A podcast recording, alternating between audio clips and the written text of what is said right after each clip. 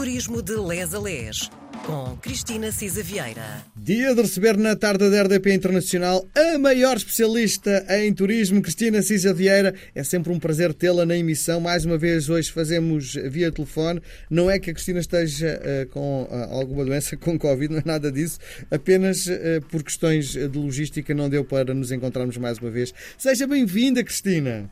Muito obrigada, Miguel. Melhor que isto só ouvir via as cores, a cores, como se diz. Sim. Bom dia, boa tarde, boa noite a todos que nos ouvem. Bom, ehm, estamos eh, muito focados no turismo literário, algo que se lembraram de trazer que é uh, agarrando numa das obras uh, que provavelmente grande parte dos portugueses não terá dado atenção devida. Aqui há uns anos o Circo de Leitores terá pedido a Saramago que desse durante um ano que fosse visitar o país e que no fundo fizesse um, um livro que seria uma viagem pelo país profundo. Esse livro virou algo que estamos a utilizar como promoção do Destino Portugal e uh, nos últimos dias temos andado no norte do país. Hoje vamos centrar-nos na cidade de Lisboa, porque há muita coisa para ver, vista pelos olhos de Saramago. É por aí, não é? É isso mesmo, Miguel. Uh, o pretexto foi o centenário de José Saramago, em 2022. De facto, esse livro foi uh, escrito uh, entre 79 e 80 e reeditado depois em, em 97. E o Turismo Portugal, agora, a propósito do centenário, lá fez um, enfim, um, percurso turístico à volta desta viagem. E, de facto, tem sido um pretexto para também termos, enfim, Saramago connosco e Portugal connosco também. Pronto, nós tínhamos terminado, de facto, a, a última das nossas crónicas Conversa, na Tapada Nacional de Mafra e no Convento de Mafra. Eu acho que é uma frase maravilhosa, tem que me deixar dizer. Vamos a isso. Porque o Saramago tinha aquela ironia, não é?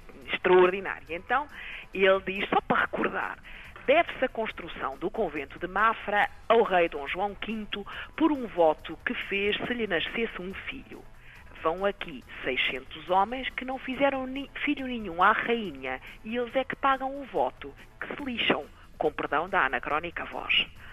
É mesmo muito, muito Saramago. É? Sim, sim. Portanto, nós sabíamos que entre estes 52 mil uh, trabalhadores que tinham estado de facto, imaginem, 52 mil trabalhadores desde 1717 para aí até 1737, uh, e portanto isto houve muita gente a passar por aqui e também o nosso Baltazar, que era a figura masculina amorosa do par, que, enfim, que é o eixo central uh, do memorial do convento.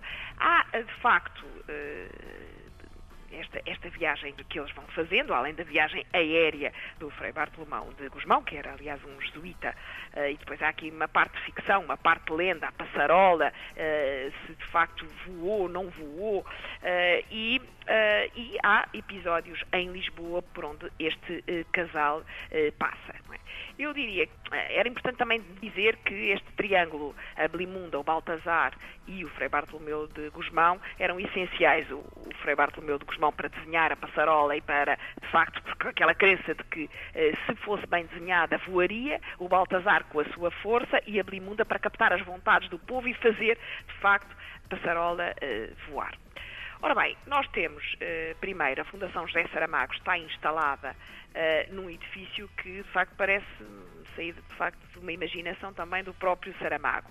Eh, como sabemos, que é a Casa dos Bicos. Uhum. Eh, a Casa dos Bicos, inicialmente, foi edificada no século XVI, eh, de acordo com um modelo que era o Palazzo dei Diamanti em Ferrara, e era de facto a Casa dos Diamantes, mas o povo assumiu que era, enfim, aquilo que pareciam era bicos e, portanto, passou a chamar a Casa dos Bicos. Uh, há, de facto, uma exposição permanente sobre a vida e obra de José Saramago na Fundação, para lá de agora de tudo quanto são estes momentos comemorativos em 2022 uh, eh, do seu centenário, e é aí também que, debaixo de uma oliveira, repousam as, as cinzas do nosso Prémio Nobel da Literatura. Enfim, eu acho que depois podemos ir dali até à Praça do Rocio, como sabemos, está nossa toponímia registada como a Praça Dom Pedro IV, mas toda a gente realmente lhe chama Rocio e os próprios Belimunda e Baltazar também era assim que a conheciam. A Praça do Rocio foi reconstruída depois do terremoto de 1755, segundo o plano do grande urbanista da reconstrução da, da Baixa Pombalina, portanto o Carlos Mardel, e é engraçado porque no Recio se assistia a touradas, a festivais, a feiras, a revistas, a paradas militares e a autos de fé, onde mais uma vez o Baltazar e a Blimunda se conheceram. Foi aí também, no século XIX, já que foi construído o Teatro uh, Dona Maria II e a estátua do rei uh, Dom Pedro IV, que era o 28º rei de Portugal, o primeiro imperador do Brasil uh, independente, foi de facto inaugurada em 1870. Uh, o rei, uh, é preciso notar que está vestido com um uniforme de general e uh, já agora tem na mão direita a Carta Constitucional que ele otorgou, como sabemos, na nossa democracia constitucional. Daqui, da Praça do Rocio, podemos trepar a uma das sete colinas de Lisboa, enfim, há quem diga que é a mais encantadora, a Costa do Castelo, muito de origem islâmica, não é? E depois com aquela malha urbana muito densa, muito medieval. E, eh, enfim, teremos ali aos nossos pés da Costa do Castelo eh, todas aquelas ruas estreitinhas eh, islâmico-medievais. E foi aqui, de facto, neste casario da Costa do Castelo, já agora e mais uma vez, que Belimunda conduziu o Baltazar, no dia em que se conheceram, e, e ele disse, disse Salazar, ela deixou a, a, o Saramago, ela deixou a porta de casa entreaberta e foi quanto bastou para ele entrar definitivamente na sua vida. Uh, da Costa do Castelo vamos até à Praça do Comércio. A Praça do Comércio, como sabemos, uh, conhecida também por Terreiro do Passo, porque efetivamente era aí que estavam as residências dos reis durante dois séculos. Uh, na altura, realmente, o Dom Manuel I, em 1511, até mandou transferir a sua residência do Castelo de São Jorge para lá, que era mais arejada, uh, e depois foi, mais uma vez, reconstruída depois do terremoto. é, de facto, um, porto extraordinário, mais uma Entrada vez. De, em Lisboa, no fundo, também, não é? Tinha esta simbologia, não é? Dos, dos descobrimentos, foi aqui que, mais uma vez, puxando o Saramago, morou o frei uh, Bartolomeu de Gusmão, o dito inventor da passarola, uh, e que, um, ehm, e pronto, e de facto, vale a pena uh, olha, ir ao, ao, Lisboa Story Center, em pleno Terreiro do Passo, onde temos a réplica da máquina voadora e a prova de que este precursor da aviação existiu mesmo. A Praça do Comércio é uma das maiores praças da Europa, uhum. tem 36 mil metros quadrados, 79 arcos, foi de facto, como eu tinha dito, residência de reis durante dois séculos, daí o nome do, de Rei do Passo, uh, e no centro está um, ehm, a estátua equestre do rei Dom José, uh, inaugurada em 1755 e obra do maior, do principal escultor do século XVIII, português, o Joaquim Machado Castro, que tem muita obra, muita, muita obra em, em, Portugal, particularmente em uh, Lisboa. Outro dos episódios que também cruzam com o Saramago passa-se na Igreja de São Roque. É realmente uma ideia notável, magnífica. Foi a principal. Para quem não sabe, é fica no bairro Alto, não é? Subir para. Exato, ali uh, ao lado de São Pedro de Alcântara, descendo sim, sim. de facto para o Chiado.